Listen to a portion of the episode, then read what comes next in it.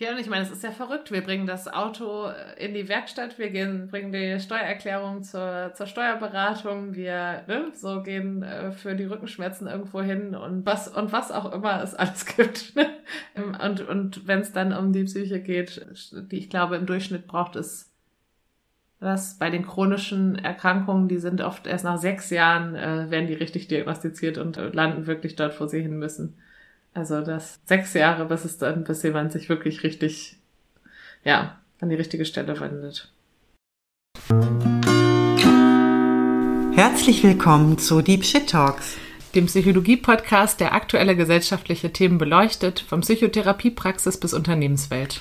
Mit Katrin Terwil und Tina Steckling.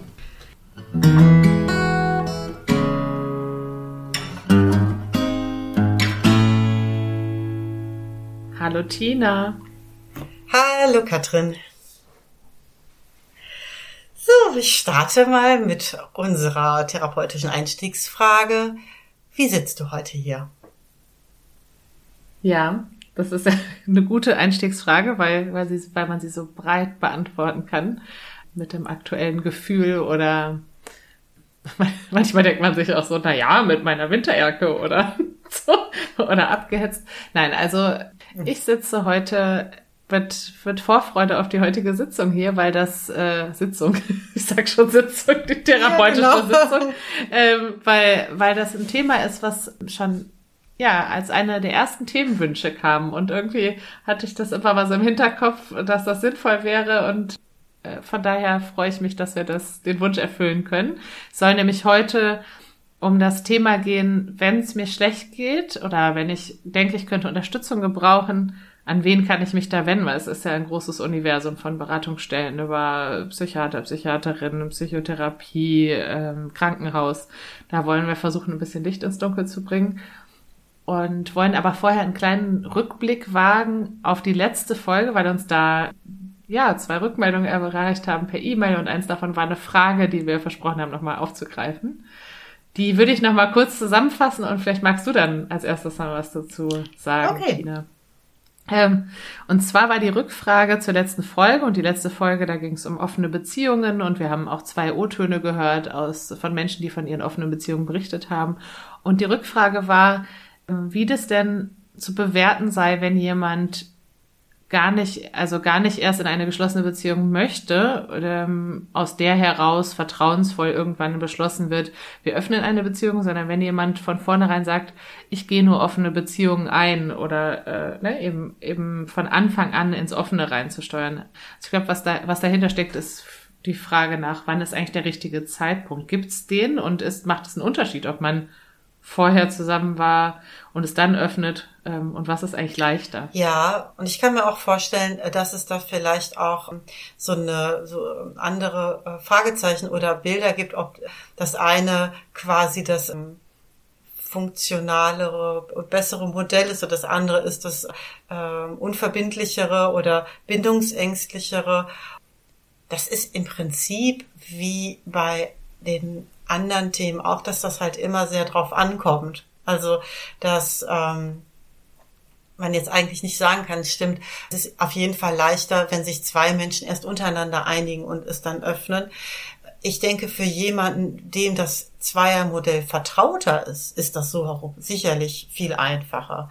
Aber ähm, für jemanden, der vielleicht äh, lange Jahre Polyamor erfolgreich für sich gelebt hat und dann in eine neue Bindung geht, ist das äh, an der Stelle ja vielleicht überhaupt, also ganz undramatisch oder, oder ne, gar nicht so eine riesige Herausforderung. Das könnte man vielleicht damit vergleichen, wenn äh, jemand schon ein ähm, Kind mit einem anderen Partner hat und ne, vielleicht nicht mehr so zusammen sind und dann äh, lernt dann die Person jemand Neues kennen, dann muss ja die, die neue Partnerin, der neue Partner ja auch akzeptieren, dass es da vielleicht irgendwie schon äh, ja ganz feststehende, verbindliche Beziehungen gibt, die auch ähm, ja, erstmal so respektiert werden müssen oder mit einbezogen werden müssen. Und das äh, ist dann auf jeden Fall etwas, ähm, ja, was auch äh, sicherlich sehr, sehr bedeutsam sein kann. Äh, und trotzdem muss es nicht bedrohlich sein, wenn es da sozusagen äh, Klarheit und, und Sicherheit in den Beziehungen gibt. Und so ähnlich könnte ich mir das dann vorstellen, ne? wenn das, das, ähm, das kann so oder so, je nachdem, äh, wie man darin steht und was es für einen selbst bedeutet, eben äh, leichter oder schwerer oder ja, empfehlenswert oder weniger empfehlenswert sein, ja. Was meinst du dazu? Ich glaube, es ist wirklich ratsam bei dem Thema, sich und da ging es ja auch in der letzten Folge, finde ich, viel darum, bewusst zu werden, was ist eigentlich meine Angst und was ist mein Bedürfnis und was genau befürchte ich gerade, warum stört mich etwas, ekelt mich etwas, macht mich etwas ärgerlich, was ist das, was da, ähm, was ich da glaube, was mir verloren gehen könnte oder ne, was, was ist meine Befürchtung und darüber dann zu sprechen. Also wenn ich mir jetzt, wenn ich überlege, da bahnt sich eine Beziehung an und jemand sagt, ich hätte gerne eine offene Beziehung mit dir, äh, dann gibt es ja auch ganz viele unterschiedliche Konstellationen. Entweder es gibt vielleicht schon wirklich feststehende Affären, die derjenige nicht aufgeben möchte, oder sogar eine Partnerschaft und wünscht sich vielleicht ein polyamores Beziehungsmodell, oder es heißt einfach nur, ich hab, ich halte eigentlich viel von dem Modell offene Beziehung und ich will dir jetzt gar nicht erst was anderes versprechen. Wenn wir gerade dabei sind, uns anzunähern, möchte ich eigentlich, dass wir uns so weit annähern, wie für mich, also was für mich so das engste an Verbindung ist oder das geschlossenste, was ich mir vorstellen kann und weiter eben nicht, weil, weil ich daran glaube, dass das äh, keinen Sinn macht, jemandem Monogamie zu versprechen. Ne? Also wenn man wirklich vor dem Konzept ähm, überzeugt ist, dann kann das ja auch wirklich komplett unlogisch sein zu sagen, also wir, wir schließen jetzt die Beziehung, um sie dann irgendwann wieder zu öffnen, sondern man kann ja auch sagen, das ist meine, meine Grundvoraussetzung. Ich möchte nicht mehr in andere Beziehungen gehen. Ich habe das ausprobiert, ne? Mir, mir gefällt es nicht. Und auf der anderen, also wenn man dann auf der anderen Seite sitzt und vielleicht auch die entsprechenden Fragen gestellt hat, versucht herauszufinden, was ist es denn auf der Gegenseite, muss man eben dann, glaube ich, gucken, ob man damit leben kann oder was einem da genau Angst macht. Ich hatte die E-Mail so verstanden, dass es um das Gefühl ging, dass sich da jemand gar nicht richtig festlegen will. Also, dass mir jemand gar nicht die Chance gibt, zu vertrauen, dass mir jemand ja, sich gar nicht richtig auf mich einlassen will. Wo, wo, wie finde ich dann heraus, ob es jemand ernst mit mir meint, wenn der oder die sagt, ich möchte nur eine offene Beziehung. Ich glaube, ich hatte das Gefühl, das irgendwie so rausgelesen zu haben. Ah, das und an der Stelle äh, finde ich, kann man auch wirklich dann auch nur wieder so ermutigen, hinzufühlen, wie ist denn die Qualität, wenn man denn tatsächlich zusammen ist. Ich finde, man könnte das da vielleicht auch vergleichen, wenn jetzt einer sagt, äh, ich möchte ich bin jetzt in der Phase meines Lebens, wo ich mit jemandem ernsthaft zusammen sein möchte und jetzt ein Haus in der Kleinstadt bauen. Und der andere Mensch sagt, nein, äh, Leben bedeutet für mich Reisen und ich möchte am liebsten nur mit einem, weiß ich nicht, 10 Kilo Rucksack irgendwie immer unterwegs sein. Und dann ist ja nicht das eine gut oder das andere schlecht. Das, und dann ist, kann es trotzdem besser zusammenpassen oder weniger gut. Und das gibt dann ja auch, ne, also es gibt ja keine Verpflichtung zum einen wie zum anderen. Aber wenn es gibt ja vielleicht doch das Gespür, wenn man denkt, naja, der fängt immer an vom Reisen zu reden, wenn ich gerade mal ein bisschen näher ranrücke oder so. Da kann das ja schon sozusagen auch eine Bedeutung innerhalb der Beziehung haben. Aber das finde ich wird dann auch oder kann dann auch spürbar werden. Ist das einfach jetzt ein, Thema für den anderen oder hat das eher so eine ähm, Funktion so als Abstandhalter oder so? Und das ist da vielleicht dann auch ähnlich, ne? Also wenn, na, riecht das schon so ein bisschen eher danach, äh, nach nicht zu nah und nicht zu verbindlich? Oder ist es eigentlich gerade was äh, ganz Offenes, das so zu teilen und zu besprechen? Und äh, ja, ja. ja. Und dann ist es dann eher ne, nicht das äh, Was, sondern das Wie. Wie ja. Und vielleicht kann man ja auch echt nochmal drauf verweisen, ja, ich glaube, einige Menschen nutzen offene Beziehungen als Abstandshalter, um nicht ganz in die Bindung reinzugehen. Das haben wir, bei, aber es gibt auch genug Menschen, die in traditionellen Beziehungen leben und verschiedenste andere Abstandshalter benutzen. Und das kann sein, ich teile dir nicht mit, wie es mir wirklich geht. Das kann sein, ich äh, habe heimliche Affären. Das kann sein, dass man nicht wirklich in Beziehung ist, sondern nur nebeneinander herlebt. Oder, oder, oder, ne? Oder so zeitliches Kleinhalten von jemandem oder nicht die wichtigsten Dinge teilen oder den Freunden nicht vorstellen oder was auch immer es ist. Also das kann man nicht anhand offene Beziehung ja oder nein festhalten. Man könnte ja auch sagen, es ist sogar leichter am Anfang, weil man ohnehin vielleicht äh, Angst hat vor dem Schritt, es Beziehung zu nennen und dann kann man ja so nach und nach da reinsteuern, gemeinsam, ne? wenn man jetzt irgendwie, ja, das ist wie so ein leichter Übergang von Single zu Beziehung. Für, für, ist vielleicht auch der Beziehungserleichterer für einige Menschen. Sie würden wahrscheinlich sonst sagen, sonst gar nicht. Ja. Ja, kann, glaube ich, ist, äh, und das ist wirklich dann auch individuell. Und ich finde, da können wir doch auch nur jedem raten, wirklich bei sich selbst zu bleiben und zu gucken, wie fühlt sich das denn jetzt gerade für mich an? Und äh, fühle ich mich hier wohl oder irgendwie ja, denn genug Sicherheit oder ist es irgendwie äh, attraktiv genug, dass ich mich da mehr rein investieren möchte. Ja. Gut, dann gehen wir mal zu unserem äh, eigentlichen Thema heute, genau. Wann, wo willst, willst du mal den Einstieg machen? genau, der Einstieg. Genau, also auf jeden Fall ähm, ein wichtiges ähm, Thema äh, in dem ja, Dschungel an Hilfsangeboten im Mental Health Bereich. Ja, wollen wir heute mal versuchen, ein bisschen Orientierung zu bieten, wann eigentlich wohin. Es ist ja gar nicht so äh, selten, dass äh, dass Menschen das sehr schwierig finden, das auch einzuschätzen. Wie schlecht geht's mir eigentlich und ähm, ist das überhaupt adäquat und richtig, jetzt äh, Hilfe zu wollen und und äh, wenn dann äh, innerlich der Schritt so weit gemacht ist, sagen doch, Hilfe ist gut. Und schon mal so vorweggenommen, äh, Hilfe in Anspruch nehmen ist eine Kompetenz. Das ist auf jeden Fall lieber einmal mehr als einmal zu wenig. Und äh, grundsätzlich ne, wollen wir da sicher jeden zu ermutigen. Und dann aber eben die Frage, wann, wohin. Und ähm, genau, es kann jetzt ja sein, dass auch durchaus Menschen zuhören, die den Folgentitel vielleicht auch deswegen interessant fanden, weil es denen gerade nicht so gut geht. Und da können wir ja vielleicht erstmal so die ähm, ersten Anlaufstellen, die sozusagen immer gehen und die auch immer recht schnell gehen, so besprechen. Und als erstes, wenn ich ähm, jetzt den Eindruck habe, ja, mein Befinden ist irgendwie so gestört, so beeinträchtigt, dass das anders ist, als das normalerweise ist, wenn es mir schlecht geht. Und anders ist, als wenn das, äh, also dass das anders ist als, ich sag mal, eine Verstimmung, die üblicherweise wieder so vorbeigeht. Dann ist auf jeden Fall eine gute äh, Wahl, erstmal den Hausarzt zu kontaktieren. Der kennt einen äh, und äh, oder die Hausärztin ähm, können erstmal so draufschauen, auch organisches ausschließen. Es gibt auch einige organische ähm, äh, Störungen, die auch psychisches Befinden stark beeinträchtigen.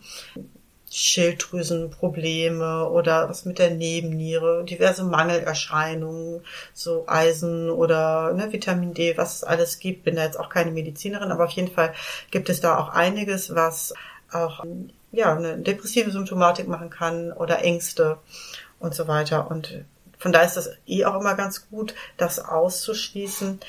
Aber ansonsten erstmal mit dem Hausarzt besprechen, das schildern und ähm, der hat dann vielleicht äh, genau eine gute Einschätzung, ob weitere Schritte notwendig sind. Vielleicht kann ich da noch kurz ergänzen es können natürlich auch, es kann auch ein erster Schritt sein, überhaupt ein ärztliches Gespräch zu suchen, wenn man woanders einen vertrauensvollen Kontakt hat. Zum Beispiel, ich habe ohnehin mein, den Termin bei meiner Gynäkologin und spreche das dort an. Es kann gut sein, dass die sagen, oh, das ist nicht mein Fachgebiet, aber meistens äh, ist es ja erstmal ein Start, überhaupt mit jemandem zu sprechen, äh, Dinge mal in Worte zu fassen. Und die meisten, denke ich, ärztlich ausgebildeten Kolleginnen und Kolleginnen können ähm, können schon auch mit einer Krise was anfangen und wüssten, wie sie reagieren müssten. Also am Ende erstmal Hauptsache, man vertraut sich jemandem an, wo gerade es die Möglichkeit gibt.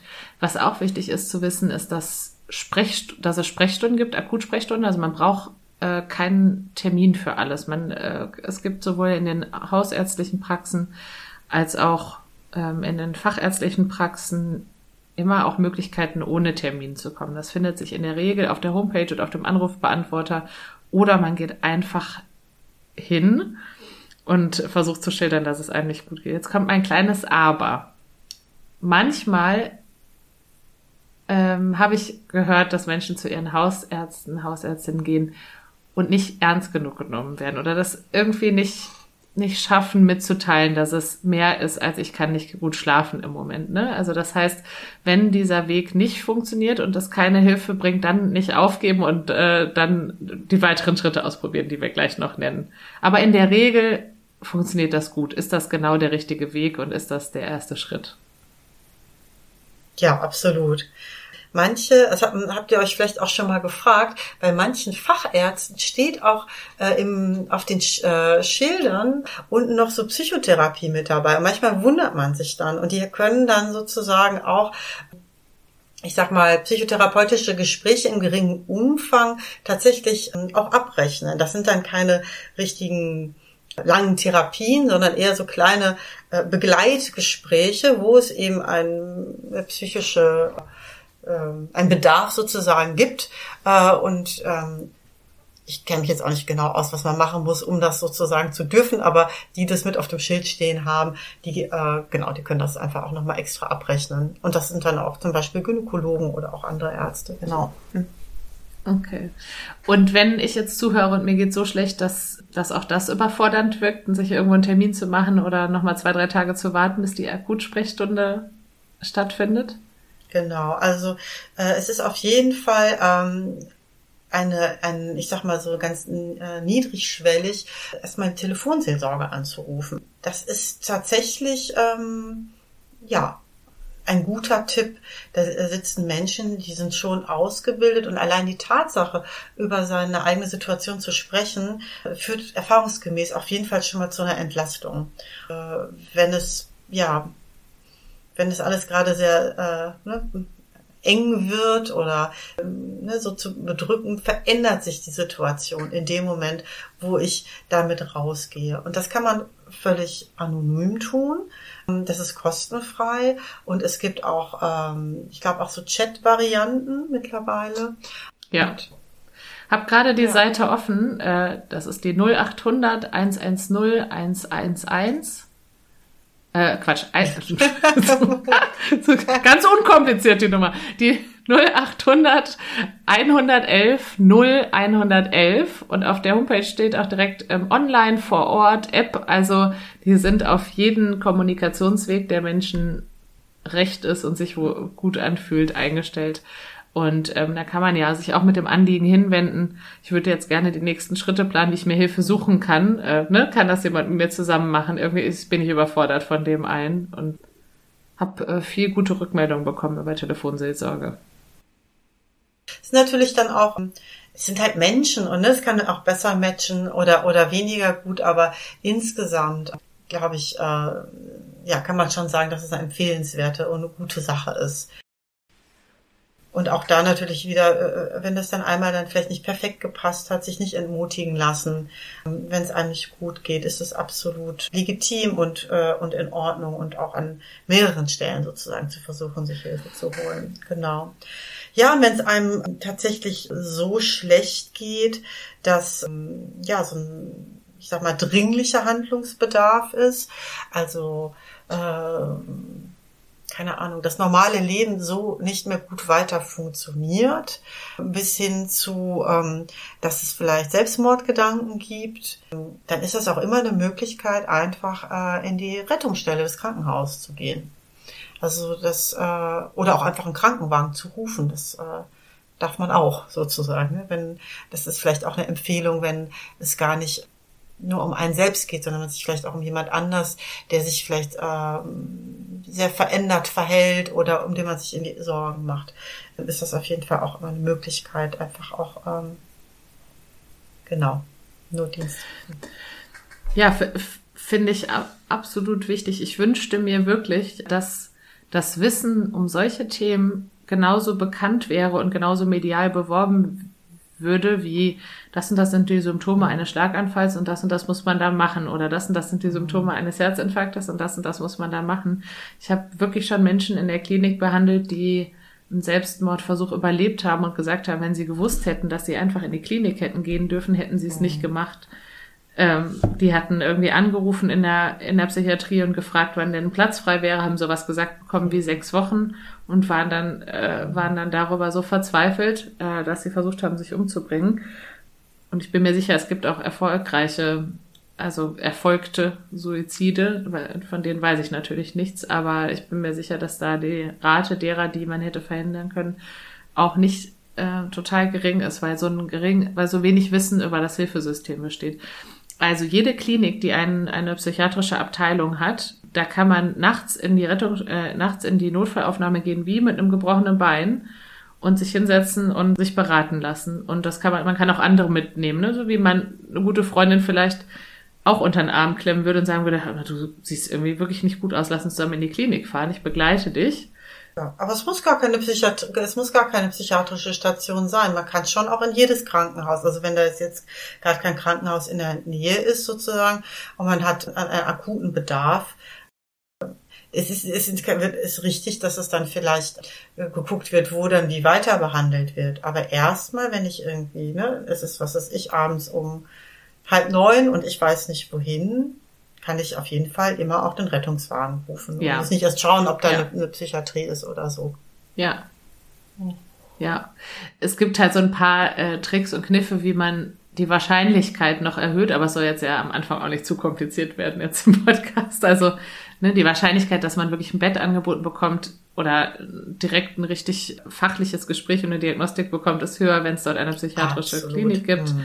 Und wenn ich mich in meinem eigenen Versorgungsgebiet befinde. Also es gibt pro Versorgungsgebiet immer eine zuständige Psychiatrie und ähm, die haben einen Versorgungsauftrag. Das heißt, die dürfen auch nicht ablehnen. Aber am am Ende ist, glaube ich, hoffentlich die Message rübergekommen, man, Hauptsache in Aktionen kommen, überhaupt mal mit jemandem reden. Natürlich auch, man kann natürlich auch Freunden und Bekannten davon erzählen, dass es einem nicht gut geht und die wiederum bitten, sich so ein bisschen im Hilfesystem umzuschauen. Da muss man denen aber natürlich auch eine Chance geben, zu helfen, sonst ist das natürlich auch überfordert. Ne? Man kann jetzt, also was heißt, man kann jetzt nicht, man darf nicht XYZ, aber jetzt einem Freund oder einer Freundin zu sagen, übrigens habe ich Suizidgedanken und dann nicht mehr weiter darüber zu sprechen, äh, ist natürlich auch nicht ohne. Ne? Also wenn man sich dann öffnet, dann, dann, dann ähm, wäre es natürlich auch schön, wenn man dann der Person erlaubt zu helfen und sich irgendwie äußert, was hilfreich wäre. Und das kann ja auch sein, dass Zuhören alleine schon hilfreich ist. Genau, ich finde, das können wir gleich noch anschließen. Also auch nochmal so als ähm, Unterstützung und Tipp für Angehörige, wenn ähm, wenn ich mir Sorgen mache, dass sich jemand oder jemand hat vielleicht das äh, geäußert, dass er sich vielleicht was antun möchte, ich mache mir Sorgen, dann darf ich als Angehöriger auch die Telefonseelsorger anrufen. Darf ich auch, äh, wie gesagt, äh, ne, auch äh, wenn ich 112 anrufe und die kommen und dann waren nachher nichts, da bleibe ich nicht auf den Kosten sitzen. Da muss man sich muss man keine Angst haben und ähm, das lieber ähm, einmal ernst, also einmal mehr ernst nehmen als einmal zu wenig. Und man muss auch nicht jetzt sozusagen die Verantwortung dann auf sich nehmen. Ich muss jetzt besonders geschickt in der Gesprächsführung sein oder so, damit, ne, um irgendwas zu verhindern. Da darf man sich auf jeden Fall ähm, ja Hilfe von außen holen und ähm, und auch beraten. Und wenn dann das Gegenüber dann ne, sagt, ne, das klingt jetzt nicht so ähm, äh, dramatisch oder nicht zugespitzt, dann ist es ja auch gut. Aber ne, dass man, dass da keiner so alleine mit ähm, stehen bleiben muss in so einer Situation. Übrigens, vielleicht kann ich das nochmal hinzufügen, selbst wenn, äh, das gilt auch für, für Betriebe, also wenn wir, wir machen ja ab und zu auch nochmal Ausflüge in die Personalabteilungsrollen. Und da kann das auch mal passieren, dass jemand sich öffnet einer Führungskraft gegenüber oder der Personalabteilung gegenüber und ja, sehr zusammenbricht oder irgendwie vor lauter Wut sagt, irgendwie, ich bringe mich um oder ja, wenn ihr mir kündigt, dann mache ich bla bla bla, äh, solche Bedrohungen ausspricht oder so, sonstige Dinge. Und auch dort gilt, Krankenwagen oder Polizei rufen und sagen, äh, es wurde hier gerade das und das geäußert, äh, ich mache mir Sorgen, dass sich die Person was antut und dann kommt jemand zur Abklärung und sagt dann, nee, das ist nicht schlimm, also das ist nichts Akutes oder ja, das ist was Akutes und dann müssen wir das und das tun. Also sich da auch der Verantwortung, in dem Fall die Verantwortung abgeben für die Diagnostik. Genau, das ist, glaube ich, der wichtige Punkt. Genau. Ja. Das waren jetzt erstmal so die vier wichtigsten Anlaufstellen, falls man zuhört und sich ja eher überfordert fühlt. Aber jetzt würden wir noch mal so ein bisschen tiefer einsteigen in die verschiedenen Möglichkeiten für die, die zuhören und ja ein bisschen Aufnahmefähigkeit übrig haben und Interesse und sich mal so ein bisschen die verschiedenen Themen angucken wollen. Ähm, bevor wir das machen, Tina, was was heißt denn eigentlich, wenn es mir schlecht geht oder was ist eine Krise? Woran erkenne ich, was, was wären so, was wären so Möglichkeiten herauszufinden, wie schlecht es um mich gerade steht, wie dringend ich Hilfe brauche?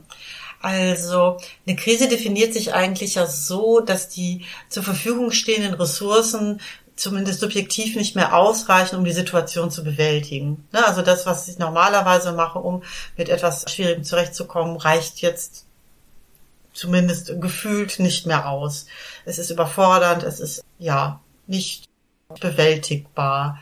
Und dann könnte auch so, eine, so ein Feedback von außen, wenn, wenn Menschen äh, sagen, äh, dass man verändert ist oder sich Sorgen machen, könnte ein, äh, ein Hinweis sein. Und ansonsten so, ich sag mal so ähm, grob, oberflächlich, diagnostisch und wenn es einem schon länger oder ich sag mal schon zwei Wochen schlecht geht, dann ist das sicherlich auch äh, so ein Zeitrahmen, wo es auf jeden Fall, zumindest so für die andere Seite, in viele, also in vielen Situationen äh, wird dann ein Arzt oder äh, eine Ärztin oder eine Therapeutin äh, fragen, wie lange geht's Ihnen denn schon so? Und wenn es einem erst einen Tag dann nicht so gut ging, ist es vielleicht weniger aussagekräftig, als wenn das schon zwei Wochen ist. Genau. Ja. Was, ähm, was ich auch noch wichtig finde, zu, kurz zu erwähnen, ist, nicht, also eine Krise bedeutet nicht, oder sich Hilfe suchen, psychiatrisch, psychotherapeutisch, ähm, hausärztlich bedeutet nicht gleichzeitig, dass man krank ist oder eine bestimmte Diagnose hat. Also das kann auch eine ganz normale Reaktion auf eine ganz unnormale Situation sein. Also natürlich kann es sein, dass ich Hilfe brauche und benötige und auch bekommen sollte, wenn ich Zeugin geworden bin von einem Attentat oder einem Verkehrsunfall oder ähm, sonstigen Dingen. Also das halt nur weil ich denke, oh, ich weiß gerade nicht, wohin mit mir oder wo oben und unten ist, heißt das noch nicht, dass ich gleichzeitig eine Diagnose habe. Also, sondern in vielen Fällen überstehen Menschen Krisen ohne psychische Diagnose am Ende hinten raus, aber können trotzdem auch ähm, eine Chronifizierung vermeiden, indem sie sich Hilfe suchen. Was sonst vielleicht noch so, so Dinge wären, auf die man mal schauen könnte, ist Rückzug zum Beispiel. Die meisten Menschen, wenn es denen nicht gut geht, ziehen sich eher zurück. Das die Dinge, die sonst keinen Spaß machen, machen keinen Spaß mehr oder die Dinge, die sonst helfen, helfen nicht mehr. Rückzug von Freunden, Rückzug von Hobbys. So, wenn, wenn sich die Gedanken so verengen, wenn es irgendwie gefühlt nur einen Ausweg gibt oder wenn irgendwie es keine Auswege gibt. Schlafstörungen sind für viele Menschen sind so ein, so ein, so ein, so ein Warnsignal. Oder auch, eine, wenn der Appetit ganz weggeht oder sehr zunimmt, bei manchen Menschen nimmt er auch eher zu, oder so ein Substanzmissbrauch zunimmt, also wenn man immer mehr trinkt oder kifft zum Einschlafen, solche Dinge, das wären vielleicht noch so Anhaltspunkte, Gedankenkreisen, immer wieder der gleiche Gedanke, der mich dann vielleicht auch wach hält, ähm, der immer an der gleichen Stelle aber auch wieder aufhört. Ähm, das wären so, so Dinge, woran man abliest, dass man Akuthilfe braucht. Es gibt aber sicherlich, noch kommen wir später auch zu, genug Themen, die sich nicht so akut zuspitzen, wo man trotzdem sehr davon profitieren kann, mal mit jemandem anderen drüber zu sprechen. Genau, das wäre jetzt dann so die andere Seite und das äh, kennen wir ja auch viele Klientinnen und Patientinnen, die ähm, jetzt vielleicht gar nicht irgendwie in so einem in so einer zugespitzten Situation Hilfe gesucht haben, sondern ja vielleicht schon auch über einen längeren Zeitraum ähm, ja, mit so einer Last sozusagen herumlaufen und dann eher so an den Punkt kommen, so jetzt, jetzt drückt es doch irgendwann so sehr, jetzt möchte ich das mal angehen oder jetzt das wird es von alleine nicht besser, sondern eher schlechter und dass sich so ein, so ein Bedarf eigentlich so ein bisschen so schleichend oder ne, so nach und nach äh, einstellt und nicht so in so einem, so einem plötzlichen plötzlichen Verschlechterung. Und da ist dann ähm, vielleicht auch so für die heutige Folge das so ganz interessant. Wann ist denn, bin ich denn da eigentlich wo richtig? Wann gehe ich denn zur Psychotherapeutin, wann gehe ich zum äh, Coach, wann gehe ich, ähm, suche ich eine Beratungsstelle auf und das ist dann vielleicht genau ne, so ein bisschen so an der äh, nicht ganz akuten, aber eben doch ähm, ja ausreichend bedrängenden Ausgangssituation. Genau. Ja, wenn du magst, kannst du doch vielleicht auch mal anfangen. Wann geht man denn zur Psychotherapeutin? Ja, ich merke gerade, dass ich noch auf einem Gedanken sitze. Ich habe gerade das Gefühl, auch wenn ich noch mal einen Schritt zurückgehen muss, äh, dass ich das, dass ich so Akutsymptome, dass ich eine Sache vergessen habe. es gibt ja auch die sogenannten Positivsymptome. Das heißt nicht, dass sie toll sind, aber dass, dass etwas mehr wird, dass, äh, dass jemand mehr Antrieb hat, vielleicht schneller redet, schneller denkt, ganz viele Projekte startet, ähm, auf Partys geht und schnell Auto fährt oder schwarz fährt oder ganz riskant wird oder viele Dinge kauft. Äh, das sind dann können oder ähm, plötzlich irgendwie sich sehr getrieben fühlt von irgendwas äh, und plötzlich irgendwie ja durchs Leben hetzt, ähm, das kann auch ein Akutsymptom sein. Ich hatte gerade das Gefühl, das muss ich noch kurz sagen, weil das die andere Seite der Medaille. Es gibt ja auch ähm, auch Symptome, die eher das, die eher mehr werden, als als dass es so ein Rückzug ist. Ja, Nee, ist gut. Also es ist ja auch wichtig. Ich denke so, dass ähm, bei den bei den eher Getriebenen ist das wahrscheinlich eher bei so einer, ich sag mal, was man so als ähm, auch agitierte Depression oder so eher kennt, wo das auch gleichzeitig mit einem Leidensdruck einhergeht, weil das ist ja auch so tricky, gerade bei so einer beginnenden Psychose oder Manie fühlt sich das ja subjektiv gar nicht so krank an. Das kann sich eigentlich dann eher sogar äh, als besonders besonders gesund oder besonders kraftvoll oder so äh, anfühlen. Und dann ist das eigentlich eher durch die Beobachtung von außen ne, wird das eher initiiert. Aber du hast völlig recht, also wie zum Beispiel, ähm, ne, wenn man so eine mm, Burn, also Burnout ist jetzt keine Diagnose, aber äh, ne, so als Konstrukt äh, in, in, einer, ähm, in einem sich aufbauenden Burnout gibt es ja auch so eher Phasen von ganz gesteigerter Aktivität und alles selber machen wollen und nichts mehr abgeben können und die Nächte dann noch weiter an den Projekten äh, sitzen und das dann ganz entgrenzt und das äh, genau da auch so was was Getriebenes oder so dann so mit drin stecken kann genau. Genau.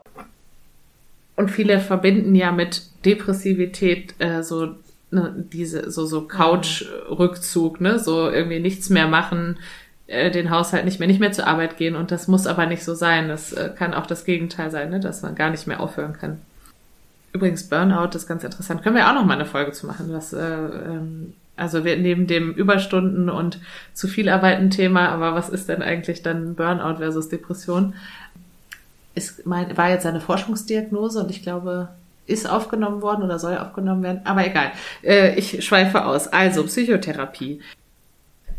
Ja, also wann ich mir eine Psychotherapie suche oder wann ich zu einem Psychotherapeuten, einer Psychotherapeutin gehe, dann, wenn ich denke, dass ich etwas, ähm, etwas längerfristig behandeln muss, dass ich, dass ich irgendwie so ein bisschen tiefer graben muss, auch so ein bisschen besser verstehen muss, dass ich ähm, längerfristig Unterstützung brauche.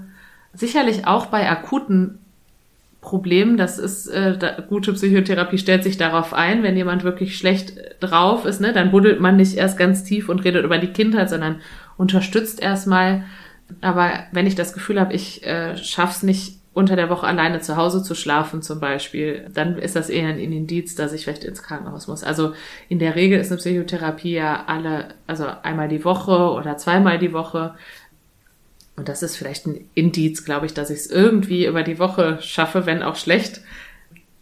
Jetzt kommt das Aber. Es gibt ja auch, ähm, das muss man sich gar nicht alles vorher beantworten. Es gibt sogenannte äh, Erstsprechstunden, psychotherapeutische Sprechstunden, da kann man das auch einfach ganz konkret fragen. Es gibt eine Terminvergabestelle, die Terminvergabe-Servicestelle heißt sie, glaube ich, die zentral deutschlandweit innerhalb von vier Wochen psychotherapeutische Ersttermine vergibt. Und genau da kann ich die Frage ja stellen und hingehen und sagen, ist mein, Thema, ist mein Thema ein Psychotherapie-Thema. Aber ich glaube, das sieht man jetzt schon daran, dass ich sage vier Wochen, Psychotherapie ist etwas, was ein bisschen Zeit braucht. Das ist in der Regel eben nichts, was ich von heute auf morgen, wo ich nachts in die Beratung äh, nachts in die Notaufnahme gehen kann, sondern ähm, das braucht ein bisschen Vorlauf. Also brauche ich dafür ein bisschen übrige Energie oder ein bisschen äh, inneren Raum noch, der mich bis dorthin trägt. Vielleicht kannst du mal, Tina, sagen, was es für unterschiedliche Anlaufstellen für Psychotherapie gibt oder Möglichkeiten, an Psychotherapie zu kommen. Genau, also wie du gerade schon gesagt hast, gibt es seit ein paar Jahren ja diese ähm, psychotherapeutische Sprechstunde und wir alle oder denke ich mal, wie alle wissen, äh, haben wir ja eher äh, zu wenig Kassensitze für Psychotherapie und eher eine, eine Unterversorgung und lange, lange, lange Wartezeiten bei äh, den niedergelassenen Kolleginnen. Und was aber äh, jeder äh, machen kann, egal ob der gerade einen Platz frei hat oder nicht, also machen kann und aber auch machen muss, äh, ist eben so eine Sprechstunde anbieten, die eben dazu dienen soll, äh, wie du es eben gerade sagst, ne, schon mal für so eine erste Einschätzung und, und dann eben auch zu gucken, ne, wie ist das, wie akut ist der Behandlungsbedarf und was ist weiter ähm, dann so sinnvoll. Und insgesamt ist es halt eben so bei der Psychotherapie geht es ja schon, natürlich kann man auch so in eine ähm, akute Behandlung äh, gehen. Ne, Gibt es heutzutage auch so zwölf Stunden, um sich zu stabilisieren. Aber eigentlich ist es in der Tendenz immer eher auch ein etwas längerer Prozess und deswegen ist es auch wichtig, dass es halt gut matcht, dass der Mensch passt und deswegen ist dieser ganze Vorlauf auch einfach ein ein längerer, ne? Also das äh, sinnvoll ist, sich erstmal so ähm, schlau zu machen, zu wem möchte ich denn da genau gehen und wenn ich äh, in einem Erstgespräch auch erstmal so kennenzulernen. Dazu muss man auch sagen, dass der Mensch, der die Sprechstunde anbietet, nicht der auch unbedingt ist, der dann auch weiter einen Platz direkt hat und anbieten kann. Also das ist dann ein bisschen so der Nachteil, ähm, dass man dann seine Geschichte dann vielleicht auch schon zweimal erzählen muss. So, dann gibt es eben also über ähm, die äh, gesetzliche Krankenkasse gibt es halt äh, Psychotherapie bei psychologischen PsychotherapeutInnen, die einen Kassensitz haben und in einem Richtlinienverfahren arbeiten. Richtlinienverfahren sind äh, Verhaltenstherapie, äh, tiefenpsychologische Therapie, Psychoanalyse und äh, mittlerweile auch ähm, systemische. Aber da wollen wir heute nicht so genau darauf eingehen, weil das wieder so ein weites Feld wäre, so die äh, verschiedenen Methoden. Und ähm, daneben gibt es psychologische Psychotherapeutinnen, die ähm, äh, auch ähm, genauso ausgebildet sind, aber eben keinen Kassensitz haben und dann eben Privatpraxen haben, wo man als Privatversicherter oder Selbstzahler hingehen kann. Und da ist der Vorteil, dass ähm, je nachdem die Wartezeiten dann manchmal eben nicht so lang sind. Und ähm, da kann man dann auch versuchen, über ein Kostenerstattungsverfahren äh, die Sitzung dann letztlich doch wieder über die gesetzliche Krankenkasse finanziert zu bekommen. Das kann man dann einfach mal googeln. Wir können das auch verlinken.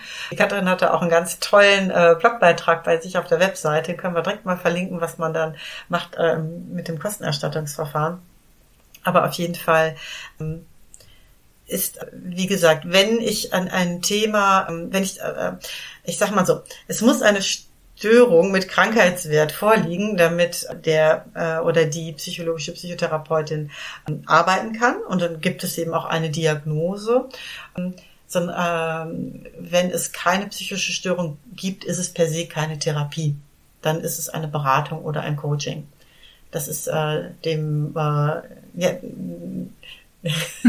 die Katrin rollt gerade die Augen. Naja, Nein, ich roll nicht die Augen. Ich habe ich hab mein Nachdenkgesicht. Mach du mal das. Ja, genau. aber, sagen, aber grundsätzlich, natürlich überlappen sich ne, so die Bereiche. Äh, aber letztlich ist eine Therapie per se eine Behandlung einer Erkrankung.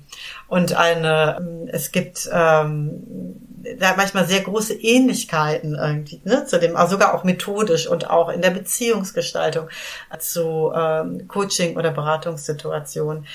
Aber äh, ich sag mal so, ohne, ohne dass es eine, ähm, eine Störung äh, gibt, ähm, kann es keine Behandlung der Störung geben, sozusagen.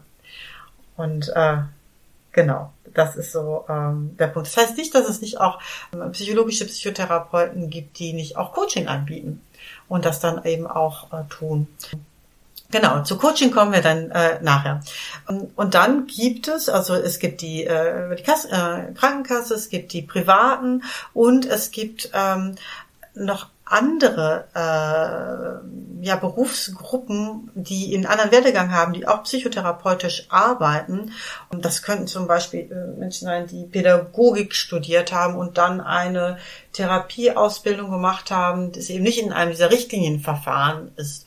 Und äh, die sammeln sich unter dem unter der äh, Erlaubnis zur Heilbehandlung als Heilpraktikerin für Psychotherapie.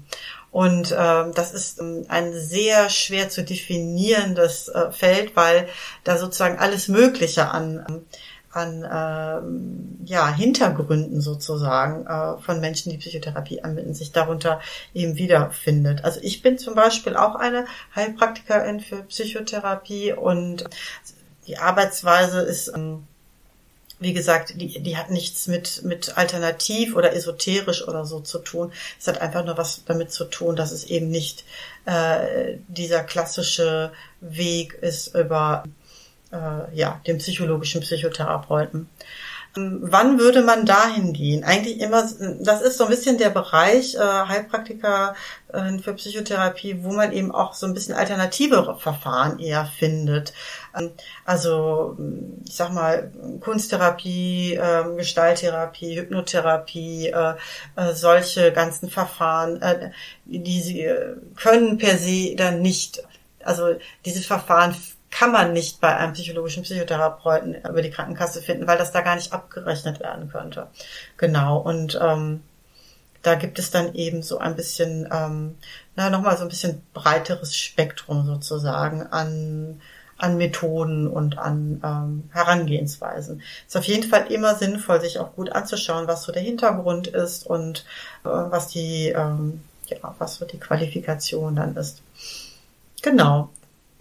Man äh, erkennt das meistens auf Homepage oder dem Schild an der Abkürzung HPG, ne? Also wenn Nein, klar man irgendwo dahinter H HP Psych, also man darf nicht HPG äh, sagen und die Heilpraktiker für Psychotherapie, die HPG da stehen haben, haben das falsch gemacht. Aber es ist ah, tatsächlich, ah, guck mal, weil das ist das was ich dachte, irgendwo muss was mit nach dem Heilpraktikergesetz oder so Absolut, richtig. Also ne, genau. irgendwo muss ich das ähm, auf, aufs Schild und Seite und so finden, ne? Aber ich Heil, dachte, das muss die Heilprge. Das, das ah. steht dann Heilprge. Also ah. äh, nach dem Heilpraktikergesetz, ganz genau. Das muss auch ah. auf der Webseite dann so stehen. Ja, okay. ganz genau. Gibt's denn Momente, wo, wo du ähm, als Heilpraktikerin für Psychotherapie sagst, ähm, nee, da muss ich dann an, an jemanden mit, also der muss ich übergeben woanders hin? Also entweder an ähm also im Rahmen der Sorgfaltspflicht ist es halt ist das wichtig natürlich, dass man nur in dem Rahmen, in dem man auch über Kompetenz verfügt, auch nur behandelt. Und dass äh, oder auch eben die, ähm, ich sag mal so, die Behandlung, die einfach auch wichtig und indiziert ist. Wenn ich jetzt zum Beispiel jemanden äh, im Erstgespräch vor mir sitzen habe und ich sehe, da gibt es eine psychotische Symptomatik, wäre das fahrlässig, da nicht auch eine psychiatrische Abklärung und Anbindung auch zu veranlassen, zum Beispiel. Ne? Oder auch, ich meine, letztlich ähm, gilt das wahrscheinlich äh, auch für andere ähm, also auch für psychologische Psychotherapeuten, die jetzt vielleicht in einem bestimmten Bereich sich da nicht so sicher fühlen oder so, weil wenn jetzt zum Beispiel, keine Ahnung, jemand mit einer Essstörung sehr, sehr stark untergewichtig ist und das eigentlich in so einem ambulanten Rahmen und Setting gar nicht so zu halten ist oder so, ne, das ist dann auch wichtig, dann dazu zu ziehen. Und gerade jetzt, wenn du sagst, ähm, ne, bei den, in dem Heilpraktikerin für Psychotherapie Bereich gibt es sicherlich, ähm, durch die Unterschiedlichkeit der Hintergründe oder des Werdegangs sozusagen, da sicherlich auch sehr unterschiedliche Grenzen. Genau. Und da ist jeder äh, natürlich eben also zur Sorgfalt verpflichtet und sollte da nicht ähm, seine ähm, seine Kompetenzen dann über, überschreiten. Genau. Ja. Aber wie gesagt, das ist ähm, das kommt dann natürlich auch sehr drauf an.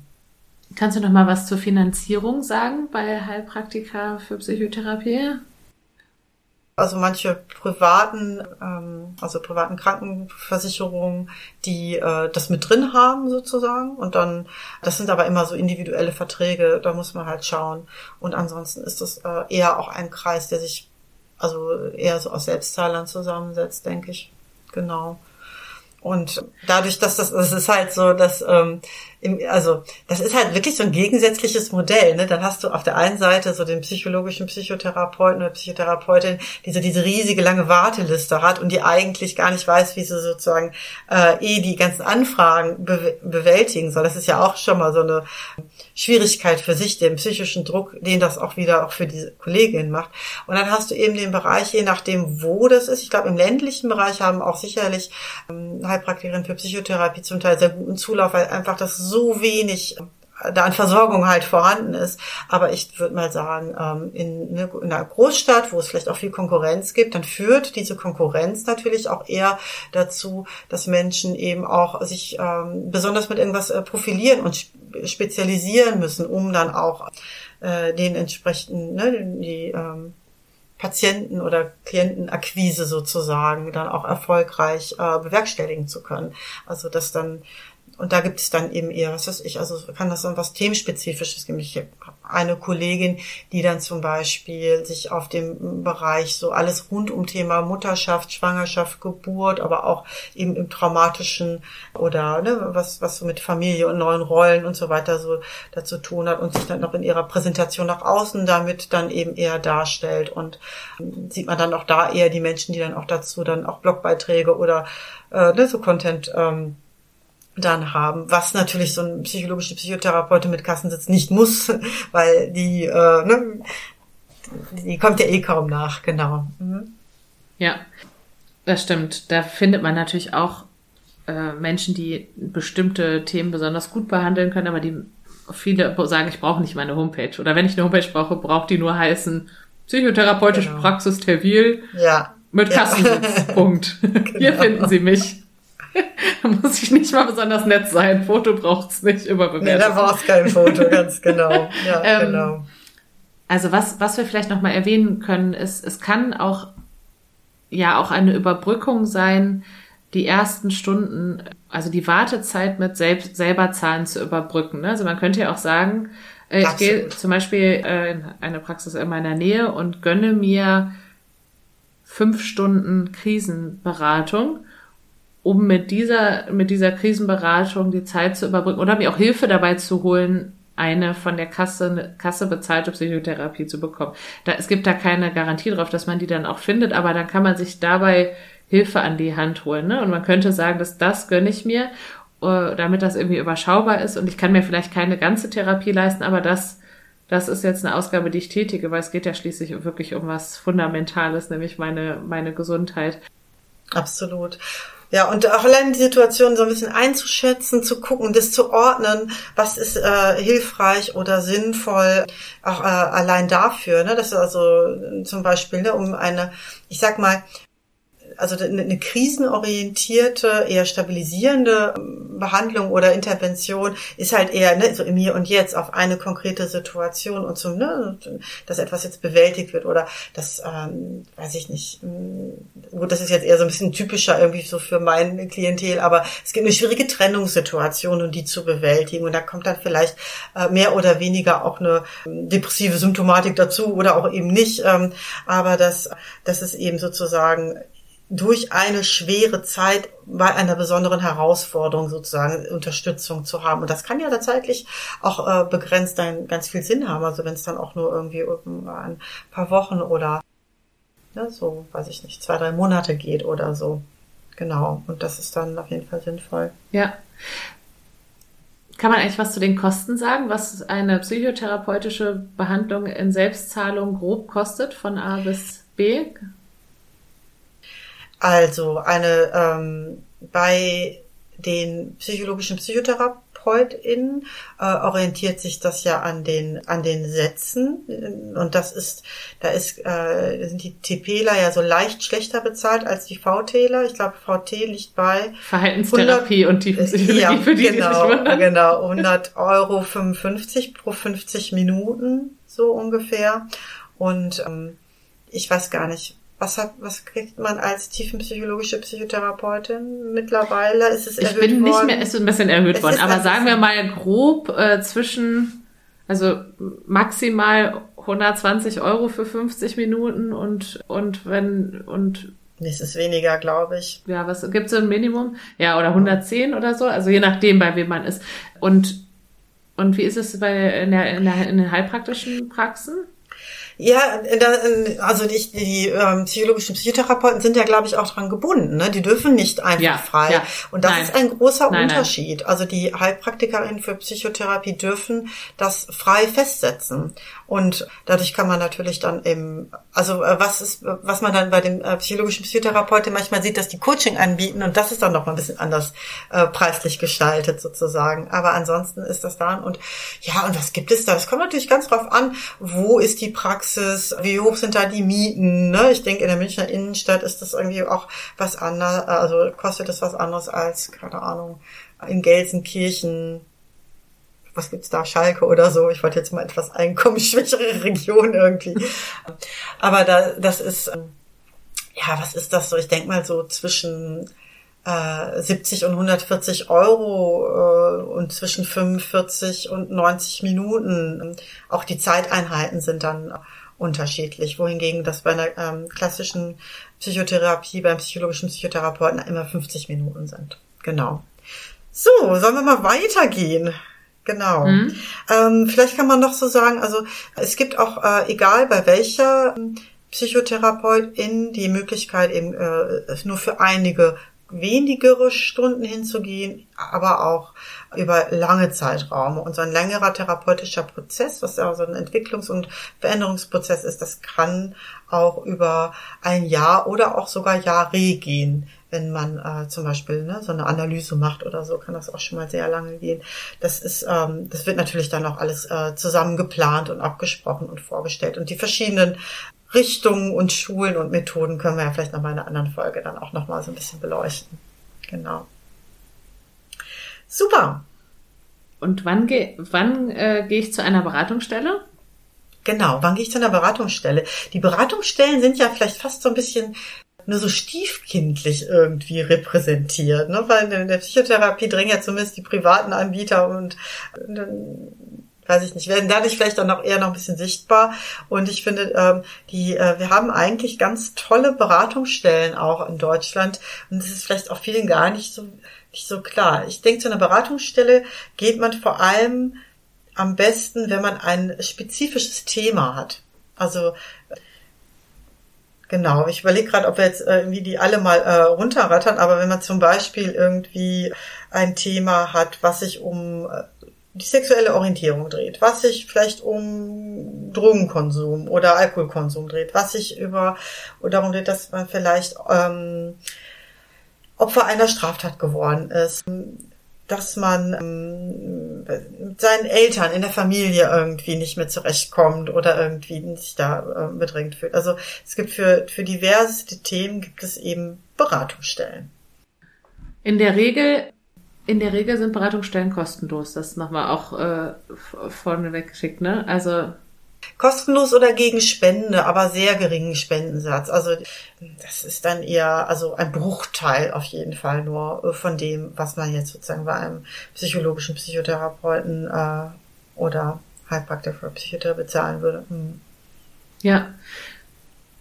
Äh, und in der Regel meines Erachtens kommt man auch vergleichsweise schnell an Termine. Ne? Da muss man sich auch kümmern oder, oder man geht einfach mal hin. Aber man muss natürlich auch da ein bisschen recherchieren, was gibt's in der Nähe, wann sind Öffnungszeiten. Aber in der Regel ist es relativ unkompliziert machbar. Ja, also ähm, die haben oft so Öffnungszeiten, dann was weiß ich, dass man sich dann da, keine Ahnung, an zwei Tagen in der Woche äh, zu bestimmten Uhrzeiten dann dahin wenden kann und da zumindest dann auch schon mal so einen ersten Kontakt bekommt. Genau. Mhm. Ähm, es gibt äh, in Berlin, gibt es ja den Berliner Krisendienst, der, äh, wo man äh, tatsächlich rund um die Uhr ähm, anrufen kann und äh, auf die Bezirke bezogen ab nachmittags, glaube um vier oder so, sowohl anrufen, aber als auch hingehen kann, auch direkt und ohne Termin und auch anonym. Und ähm, das ist eine tolle Sache. Also so von der, ne, von dem äh, direkt jemanden vor Ort finden, an den ich mich wenden kann. Das ist bei einer äh, normalen Beratungsstelle jetzt nicht so immer offene Tür, aber ähm, da gibt es auf jeden Fall. Da kann man auf den jeweiligen ähm, Webseiten dann schauen, ne? wie sind dann die Beratungszeiten oder die Kontaktzeiten so, genau. Was auch toll ist bei Beratungsstellen, die kann man auch nutzen, wenn man gemeinsam diskutiert, ob etwas ein Problem ist. Also angenommen, in einer Beziehung sagt die eine Person, du trinkst zu viel Alkohol und die andere sagt, du stellst dich an. Das ist ganz normal. Ja, ich habe keine, keine Sucht. Oder die eine Person sagt, du, du guckst so viele Pornos, das ist doch krankhaft. Und die andere Person sagt, du stellst dich an, du bist prüde. oder, oder, oder, oder. Und da finde ich, sind Beratungsstellen auch eine schöne Möglichkeit, gemeinsam hinzugehen und neutral mal zu fragen, was, ab wann ist denn etwas ein Problem? Gerade wenn die darauf spezialisiert sind. Und es kann äh, manchmal auch einen ganz überraschenden Ausgang haben, ne? dass am Ende gar nicht der Pornokonsum das Problem ist und äh, oder eben doch. Aber man kann sich natürlich auch damit entlasten selber als Person und sagen, ich hör, auf, mir jetzt die ganze Zeit hier reinzureden in das, wie viel Wein ich trinke. Ich lasse gehe jetzt zur Beratungsstelle und rede mal einmal neutral darüber und, äh, und ne, lass das mal einschätzen. Und vielleicht wird ein Blutbild gemacht oder eine Diagnostik oder vielleicht gibt es einen Fragebogen. Nee, nicht, dass das Ergebnis immer entlastend ist, aber ich finde, das kann so eine neutrale Stelle in so verworrenen Diskussionen sein, wo die eine Person der anderen Vorwurf macht. Das finde ich eine tolle Möglichkeit bei Beratungsstellen. Absolut. Weil man darf ja auch zu zweit hingehen, ne? Das ist, darf man ja auch nicht vergessen. Psychotherapie ist eher was Individuelles, eine Person mit einer Person und da können mal Angehörige hinzukommen, aber äh, eine Paarberatung, zum Beispiel eine Paartherapie ist auch immer eher, das, das läuft nicht über die Kasse. Das ist auch, das ist, also Beratung heißt immer auch eher, man kann auch zu zweit mal hinkommen oder es kann eine Familie dort sitzen oder zwei verstrittene Parteien dürfen sogar kommen oder, ne? Ja. Ja, und ich finde das total wichtig, auch dann äh, an der Stelle nochmal zu betonen, wenn man jetzt zum Beispiel das Thema Alkohol- und Drogenberatung hat, dass man da wirklich nicht befürchten muss, dass da irgendjemand mit einem moralischen Zeigefinger irgendwie sitzt und dann sagt irgendwie, das ist jetzt aber hier ne, ganz schlecht und falsch oder äh, ne, das, das Falsche oder das Verhalten wird dann bewertet und auch geurteilt und dann äh, ne, Richtung Veränderung verwiesen, sondern tatsächlich aufgeklärt wird, und es gibt ja so auch Unterschiede, wann ist es denn überhaupt ein, eine Sucht oder wann ist es nur ein schädlicher oder nur ein schädlicher Gebrauch oder wann ist es einfach ein, ähm, weiß ich nicht, vielleicht auch eine, äh, ein gesellschaftliches äh, Phänomen, ne? gerade wenn man jetzt über Alkohol und Drogen und was wie schädlich ist und so weiter.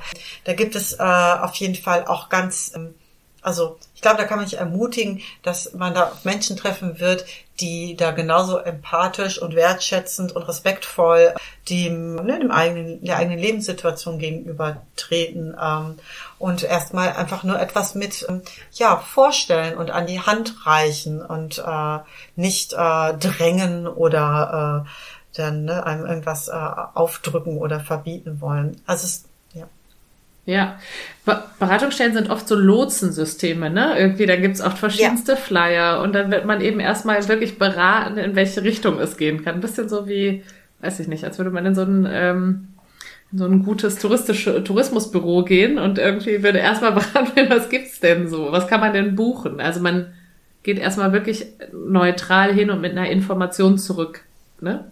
Ja, und es, es gibt, also ich kenne das zumindest jetzt hier also von Berlin und von Vista, das ist so eine, äh, eine Drogenberatung hier in Berlin. Das ist dann da, glaube ich, schon auch, ähm, die auch gleichzeitig ambulante Suchttherapie auch mit anbieten, beziehungsweise da guckt man natürlich auch erst, braucht man da nicht vielleicht doch auch erst was Stationäres oder eine Entwöhnung erstmal, äh, also Entgiftung, Entwöhnung und dann, ne, oder aber Nachsorge wird da auch angeboten.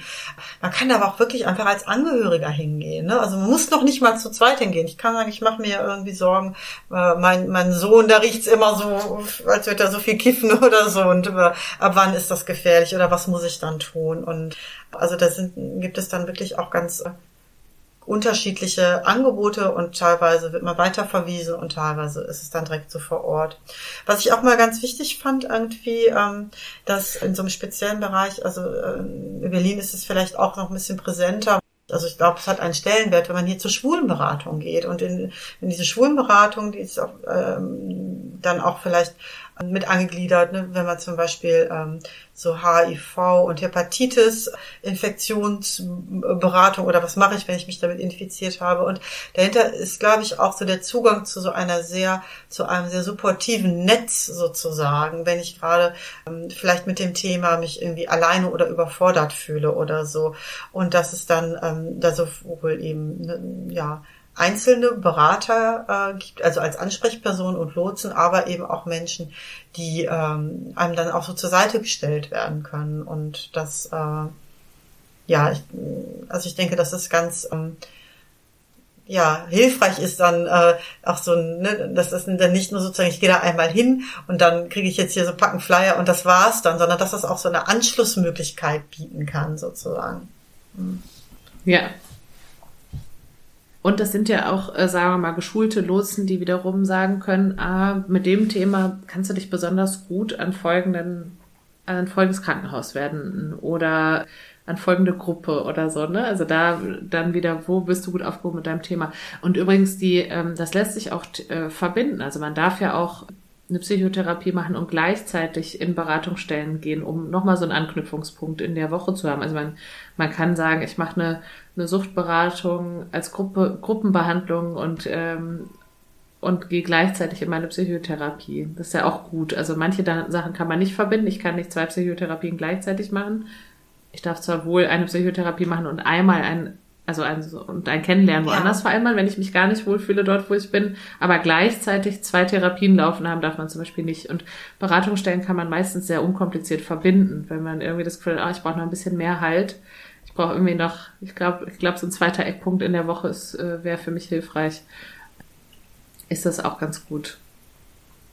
Ja, und ähm, es kann sich auch wirklich gut ergänzen. Also es äh, eine ähm, akute Alkoholsucht ist auch in, äh, gilt auch so als ähm, Kontraindikation auch für Psychotherapie. Also wenn das nicht ne, oder überhaupt eine, eine ausgeprägte Sucht, ähm, dass dann vielleicht die auch erst behandelt werden muss und da kann man sich da sozusagen dann auch so ein bisschen ähm, das Miteinander sozusagen planen und das Hand in Hand gehen lassen. Ne, und da kann das schließt sich da nicht aus. Aber das finde ich auch nochmal einen wichtigen äh, wichtigen Punkt, dass zwei äh, Psychotherapien parallel äh, dass das äh, ne, so fachlich nicht geraten ist sozusagen, aber ne, Beratungsstellen durchaus dazu gehen. Super. Ich habe äh, noch, ich hätte noch drei Sachen äh, auf drei, drei, drei Punkte auf dem Zettel, was wir noch nicht erwähnt haben. Du kannst ja mal gucken, ob du dir einen rauspicken magst. Was machen denn die Psychiater und Psychiaterinnen? was machen die Coaches und Coachinnen, wollte ich gerade sagen, die Coaches ist ja ein englisches Wort.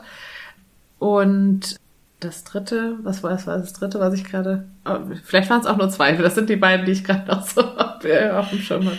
Bevor wir in dem äh, habe ich noch, ich habe doch noch einen netten ähm, O-Ton äh, von ja. der Beratungsstelle sozusagen. Da bin ich gespannt. Genau. Ja, habe ich ja auch noch nicht gehört. Ganz genau. Und zwar äh, von U25. Und das ist eine Anlaufstelle, also vor allem ähm, im Netz für junge Menschen unter 25 in Krisen, also zum Beispiel auch in suizidalen Krisen, die sich dahin wenden können. Aber bevor ich jetzt hier noch weiter spreche, lasse ich die Anna das mal selber erklären.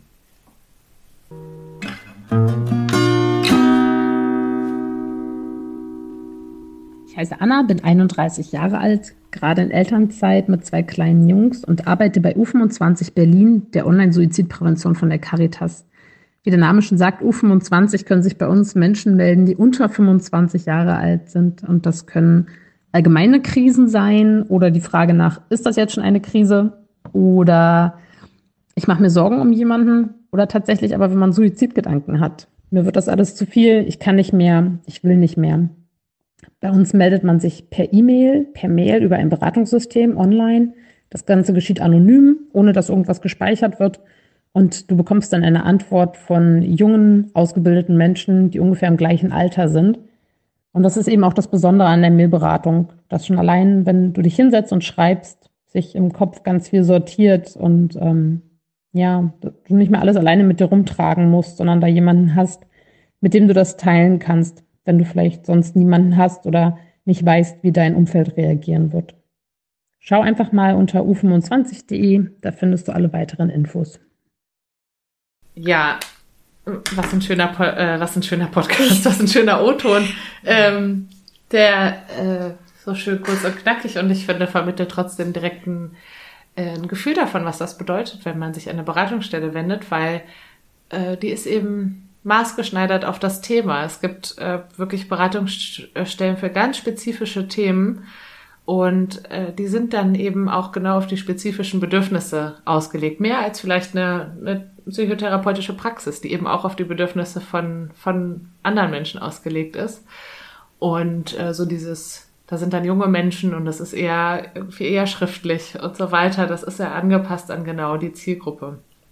Genauso wie sowas wie ähm, kein Täter werden in Berlin ist ausgelegt auf pädophile Menschen zum Beispiel. Also es gibt wirklich für ganz, ganz spezifische Themen gibt es ganz spezifische Beratungsstellen, wo man sich dann, glaube ich, auch, wenn man also schnell abgeholt fühlt, an verschiedenen Stellen merken wird, das passt genau zu dem, was, es, was mich gerade bewegt. Ja, absolut. Also die, ähm, also es gibt zum Beispiel auch, äh, haben wir glaube ich kurz von auch schon mal angerissen, so Organisationen wie der Weiße Ring, die sich eben um äh, Menschen kümmern und Menschen unterstützen, die Opfer von Straftaten geworden sind. Und da gibt es eben auch äh, sowohl dann eben so ähm, psychologische und äh, soziale Unterstützung, aber auch tatsächlich auch Rechtsberatung dann ne, so darin das ist, glaube ich, dann auch so der Vorteil. Also in Beratungsstellen sitzen ja üblicherweise nicht psychologische Psychotherapeuten oder psychotherapeutisch Tätige, aber schon auch ja, also Sozialpädagogen, Sozialarbeiter oder eben auch Psychologen oder eben irgendwie anders geschultes Personal. Also es ist dann es sind schon auch Menschen, die schon auch ein bisschen was in Gesprächsführung mal gelernt haben, aber das ist vielleicht da nicht der Ort, um wirklich so in der Tiefe die an die Wurzeln der ne, des eigenen Befindens und warum man so geworden ist, wie man geworden ist und das zu verändern, aber eben in einer akuten Situation, wo das Thema eher zentral steht, auch emotional stützen können, aber eben auch ähm, ja praktisch einfach begleiten. Und ich finde, das ist vielleicht auch so eine gute Abgrenzung zwischen äh, Beratung und ähm, Psychotherapie, dass die Psychotherapie ein bisschen auch das, ich sag mal, das äh, entbrennt vielleicht an einem Thema, dass ein, ne, dass ein Thema der Auslöser ist, warum ne, so eine innere seltsame emotionale Reaktion und eben ein ähm, vielleicht dann eben auch äh, ja gestörtes in Anführungsstrichen Verhalten darauf führt, aber eigentlich ist die Situation nicht der äh, der Kern, sondern der ne, so die eigene Geschichte, der eigene zugrunde liegende Konflikt etwas, äh, ne, was da so quasi tiefer drunter liegt. Und bei einer Beratung ist das nicht so, ähm, ist das nicht so der Fokus, sondern die tatsächliche Situation und das äh, konkrete Anliegen in der konkreten Problemsituation, wie zum Beispiel bei einer Trennungsberatung, wo es dann darum geht, diese Phase äh, äh, in der Beziehung ne, gut oder ohne Schaden über die Bühne zu kriegen oder in einer Erziehungsberatung, ne, dann ähm, äh, die tatsächlichen jetzt zu lösenden Anforderungen in den Situationen mit den Kindern oder so zu bewältigen. Und dann darf das auch ein bisschen dazukommen natürlich, was hat das mit mir zu tun, aber das ist halt nicht ähm, nicht das Zentrale oder nicht der der ja zentrale Ankerpunkt sozusagen. Vielleicht ein ganz kurzer Ausflug zu einer, zu einer Sache. Ich versuche es ganz kurz zu halten, was es auch gibt, aber das würde man dann über Beratungsstellen auch, ähm, auch empfohlen bekommen oder über die anderen Anlaufstellen, die wir nennen.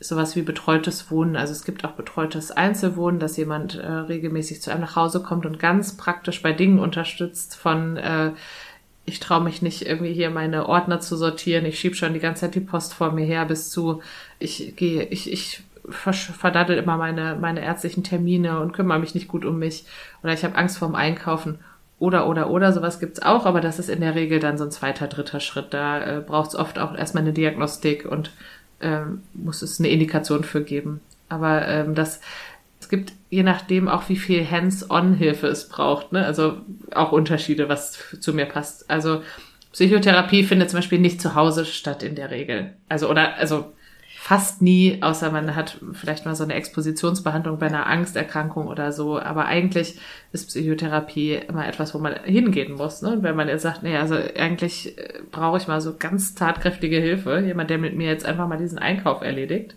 äh, dann, dann ist das auch, kann das auch ein Indiz dafür sein, dass man was Bestimmtes braucht. Aber das, wie gesagt, da findet man über die Beratungsstellen oder die hausärztliche Unterstützung dann schon den Weg dahin. Ich finde das finde das schon auch einen wichtigen Punkt, weil es kann zum Beispiel auch einer Psychotherapie insofern vorgeschaltet sein, als wenn jemand in so einer, zum Beispiel in so einer tiefen Krise ist, dass der, ich sag mal, in einer so äh, schweren depressiven Krise ist, dass er das Haus nicht mehr verlassen kann, dass dann ein Träger, der jemanden schickt irgendwie, ne, oder ein, wenn es ein, ein betreutes Einzelwohnen gibt, was eben bedeutet, dass dann jemand einfach auch aufsuchen kommt, ein oder zweimal die Woche. Also dann, wenn ich das vielleicht selber gar nicht schaffe, den Weg, ne, oder ich habe noch gar nicht so die Struktur oder den Antrieb, dass, dass das die Hürde zu hoch wäre jetzt. Oder geschweige denn die Suche nach einem Psychotherapeuten, der viel zu hoch äh, wäre. Und dann äh, ist der Weg, also dann wendet man sich eigentlich an den sozialpsychiatrischen Dienst. Das ist so die Abteilung vom Gesundheitsamt, die für die psychische Gesundheit der Menschen sozusagen zuständig ist. Und äh, die ähm, die schauen dann sozusagen, was gibt es für eine Indikation und für einen Bedarf und äh, äh verbinden dann mit einem Träger und der Träger wird dann aktiv und die haben halt andere Möglichkeiten. Das ist natürlich auch ein Pool von Mitarbeitern, die können, ne, und da, ähm, die können auch anders aktiv werden und eben zu Hause aufsuchen oder auch flexibel in den Zeiten und im Angebot sein. Ne, so eine ähm, Psychotherapie ist ja eigentlich eine relativ ähm, so ein starres Gerüst sozusagen von einmal die Woche, vielleicht zweimal die Woche, bei einer Analyse vielleicht auch noch mal mehr, aber eigentlich ne, ist das eher, muss man da sein Leben eigentlich schon ganz gut bewältigen können. Und wenn das halt nicht mehr klappt, dann gibt es eben auch noch solche Genau, solche Sachen. Okay. Super. Und ja. Was äh, machen die Psychiater und Psychiaterinnen? Genau, was machen die Psychiater und Psychiaterinnen? Die gibt's ja auch noch. Genau. Ich hatte das ja vorhin schon mal kurz erwähnt, so im Rahmen irgendwie der Sorgfaltspflicht und ein, ein äh, Psychiater ist also ein Facharzt für Psychiatrie und Psychotherapie, hat also Medizin studiert mit dem Schwerpunkt eben äh, oder mit der fachärztlichen äh, Ausrichtung eben auf ähm, psychische Erkrankungen und ist im Prinzip der Mensch, der sicherlich äh, besonders geschult ist, äh, das sorgfältig zu diagnostizieren und dann so ein, quasi von oben eher so ein, auch so einen Überblick hat über verschiedene Behandlungsmöglichkeiten, wo sicherlich eine medikamentöse Behandlung da oft sehr zentral steht. Einfach weil das sind die Experten für die Medikamente, wenn es darum geht, Psychopharmaka einzusetzen, genau. Aber eben auch sicherlich Anlaufstelle können auch im Gegensatz zu äh, Psychotherapeutinnen auch krank schreiben und ähm, äh, haben idealerweise auch eine gute Vorstellung, ne? ist jetzt vielleicht doch dann eher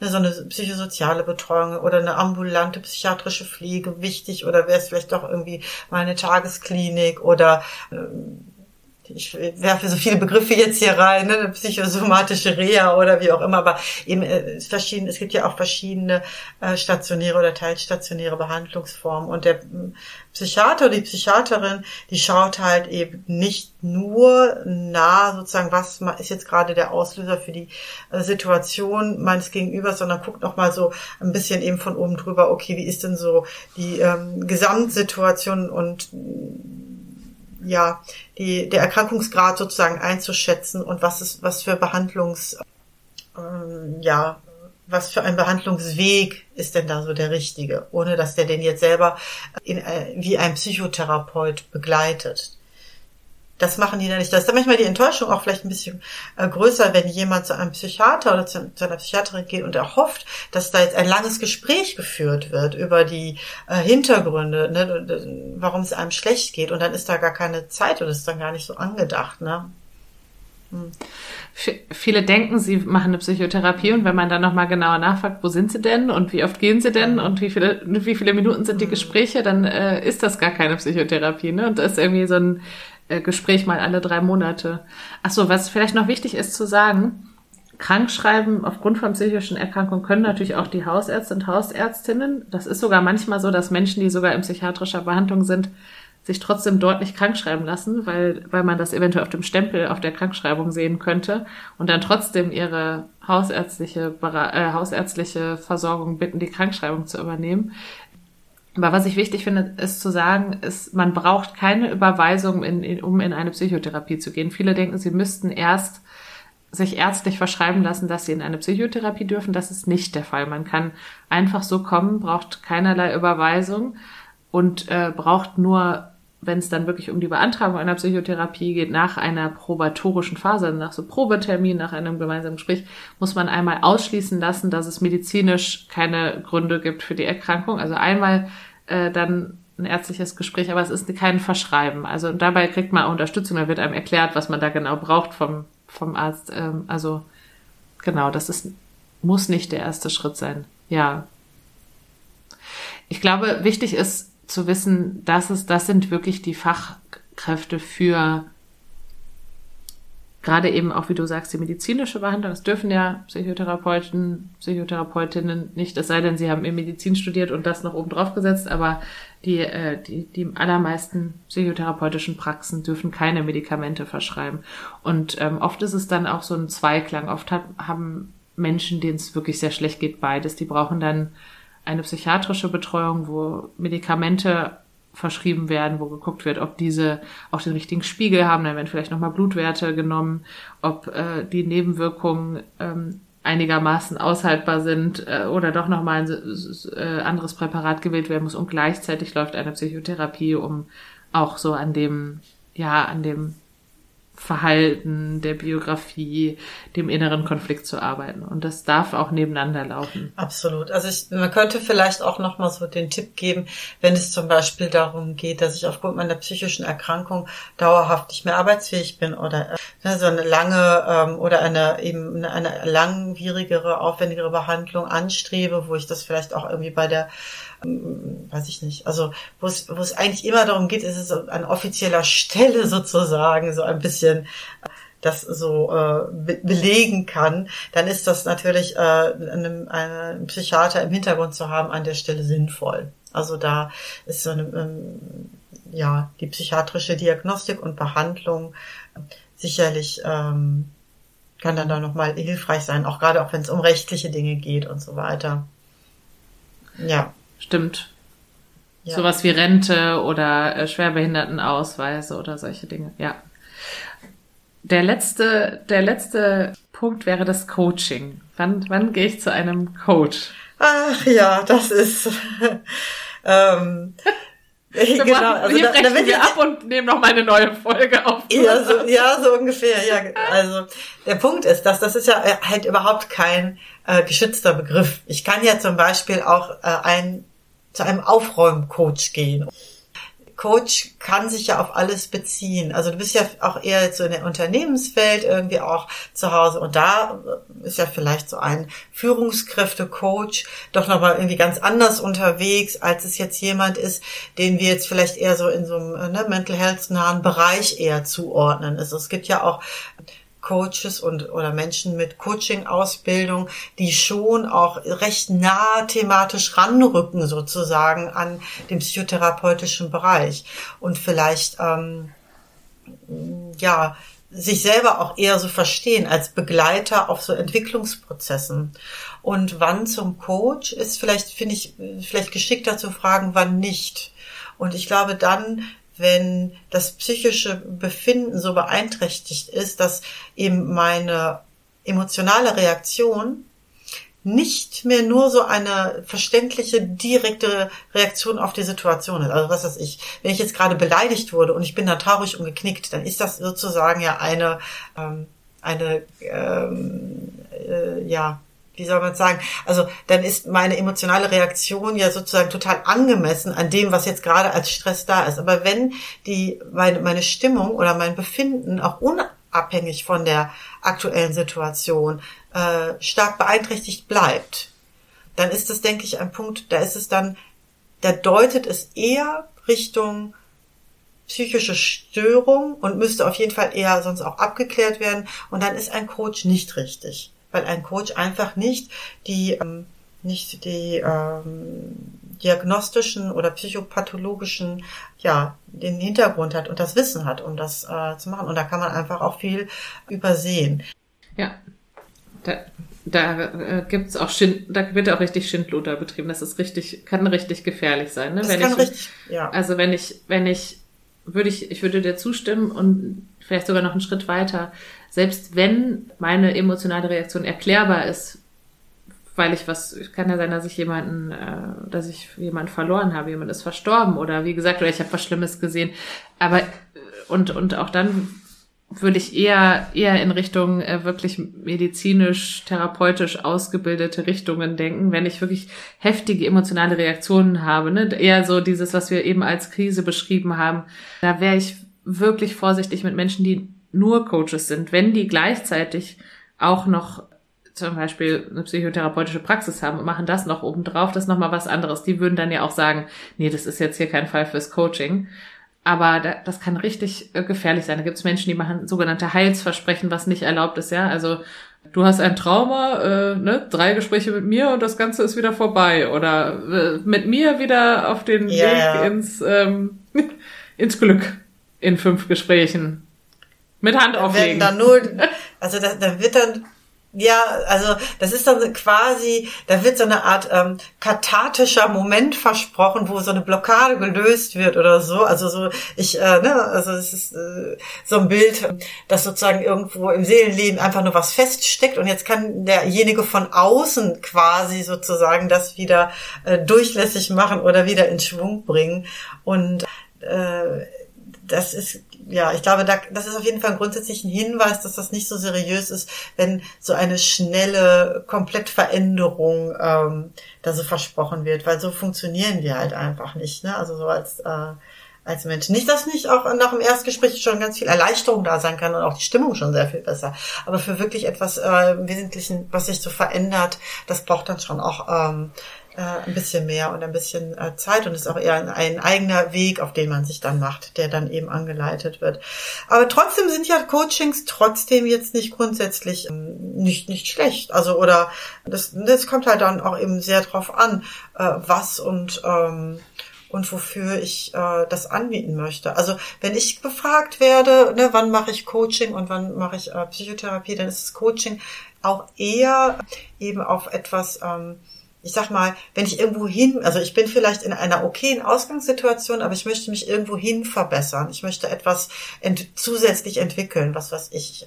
Ich möchte mich äh, äh, besser selbst behaupten oder besser äh, abgrenzen oder äh, mutiger sein. Also ich bin eigentlich, ich möchte etwas quasi dazu gewinnen und mit einer relativen Zielorientierung, dann kann natürlich der eigene Entwicklungsweg ist dann auch trotzdem auch mit einem Coaching recht offen und viele Methoden sind, also zumindest bei mir dann auch äh, trotzdem auch ähnlich, aber die Ausgangsposition und das Ziel ist halt doch ein anderes.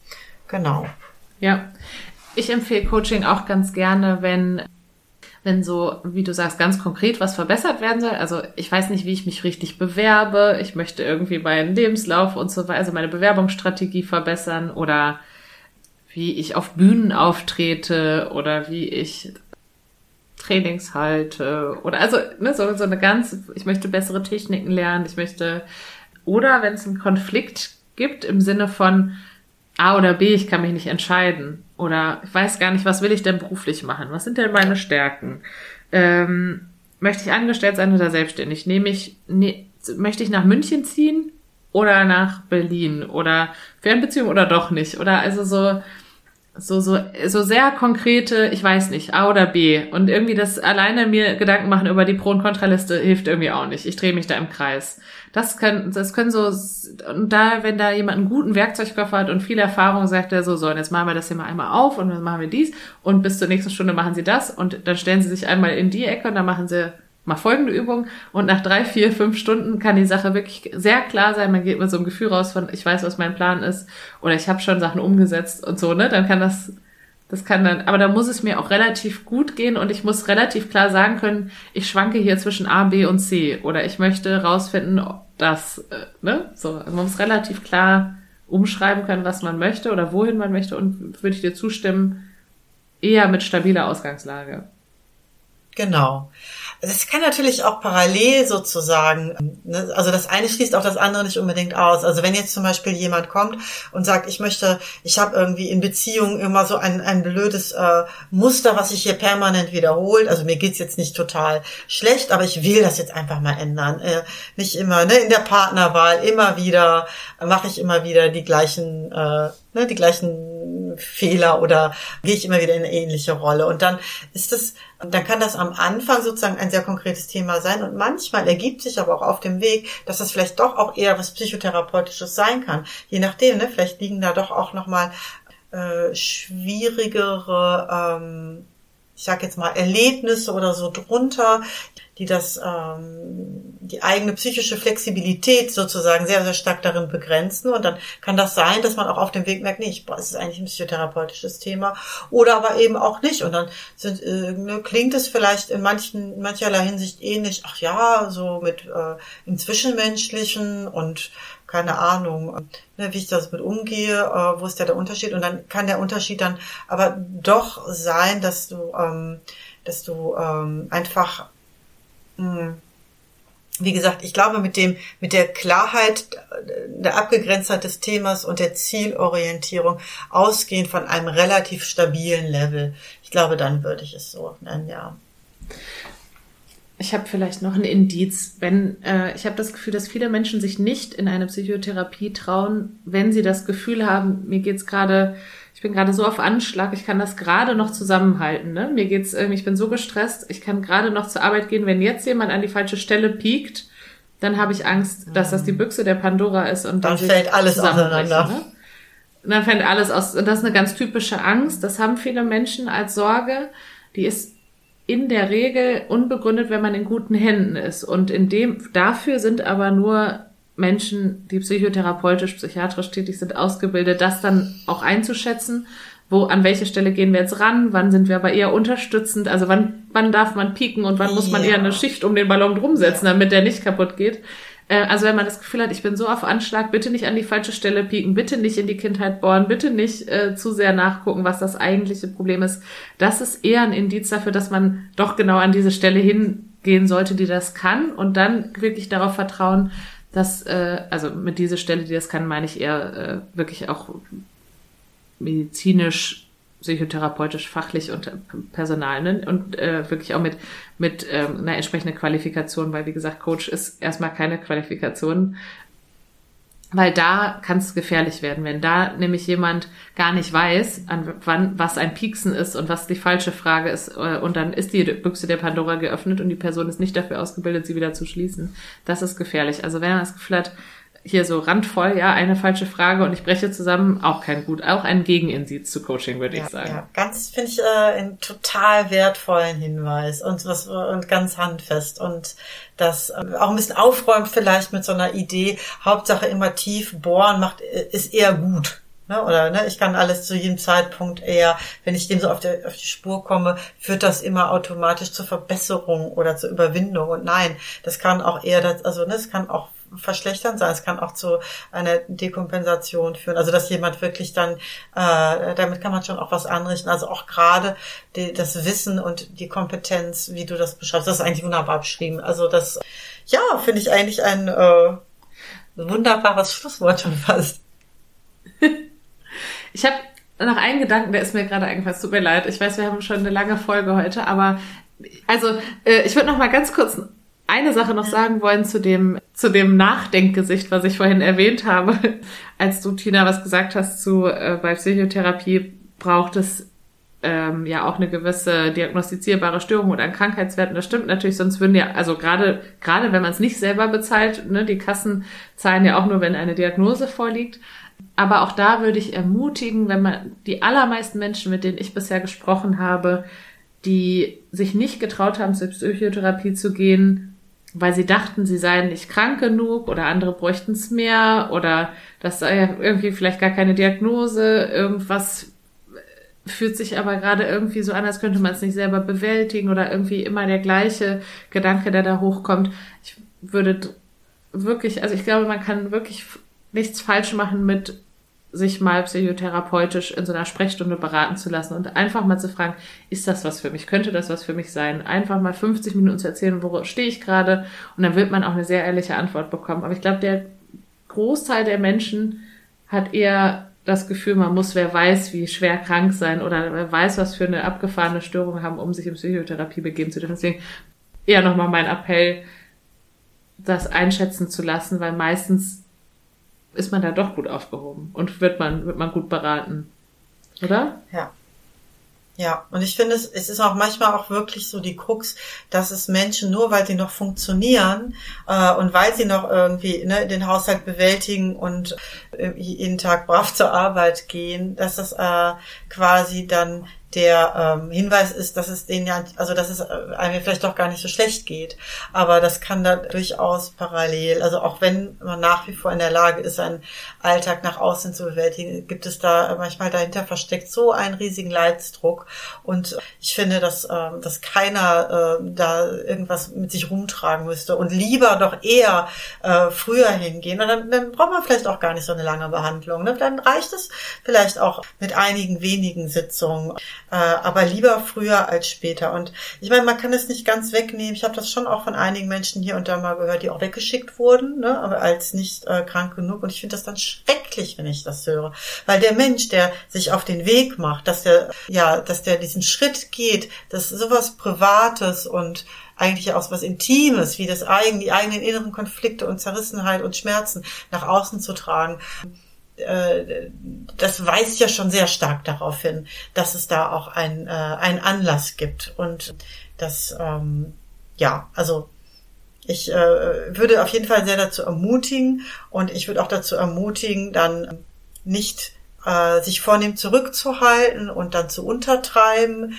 äh, mit dem ja, mit dem eigenen Befinden oder mit den sozusagen Symptomen, die dann abgefragt werden und äh, lieber früher hinzugehen als später. Die meisten gehen eher zu spät, würde ich so jetzt mal so sagen. Ja. Ja. Ja. Ich habe mir eher mal bei LinkedIn gewünscht, dass wir alle eine Haus, eine psychotherapeutische Hausbehandlung haben, wie so eine Haus, hausärztliche Praxis und man so frühe Vorsorgeuntersuchungen hat und dass es so ganz normal ist und man so ein einjahres Check, äh, Check-in hätte oder so. Ich glaube, wir werden dem Weltfrieden ein bisschen näher. Ja, absolut. Oh, das wäre so toll. Und jetzt auch gerade, ganz ehrlich, Katrin, jetzt auch so nach Corona und die ganzen Zahlen, die, äh, ne, also so Depressionen und äh, Angsterkrankungen, die ja auch total in die Höhe geschossen sind und die Zunahme und es nirgendwo aufgefangen wird. Und wie wunderbar wäre das, wenn das jetzt wie so ein automatischer Check-up oder so dann einfach geht mit einem, mit der äh, direkten Option jetzt schon mal so on the fly äh, vier Sitzungen oder so, um erstmal so zu gucken.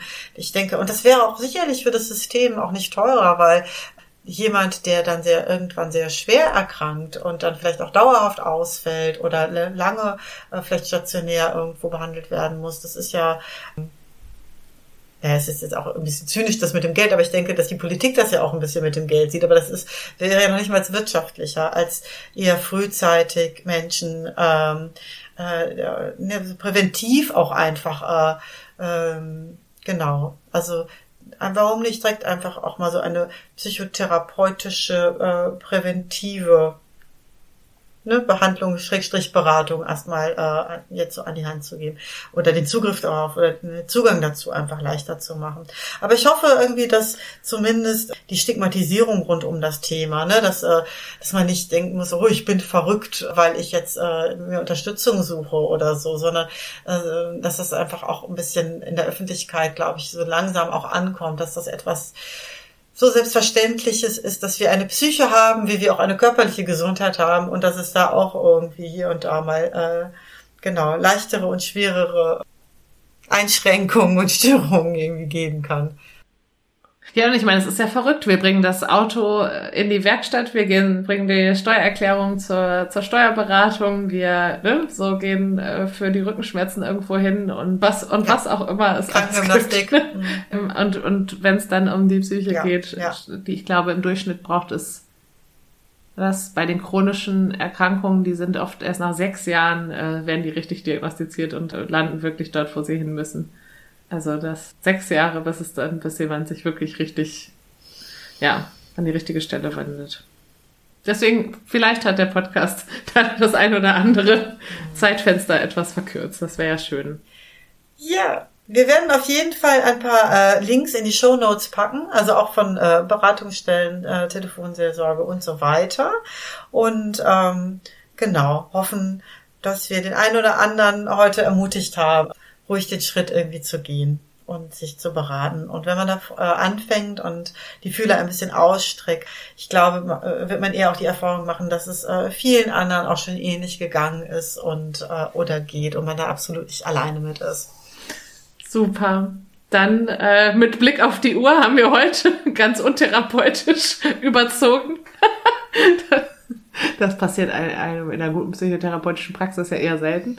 Ähm, aber mit Blick auf die Uhr machen wir da heute mal einen Punkt und sprechen uns in der nächsten Sitzung wieder. Tschüss. Dann bis dahin. Tschüss.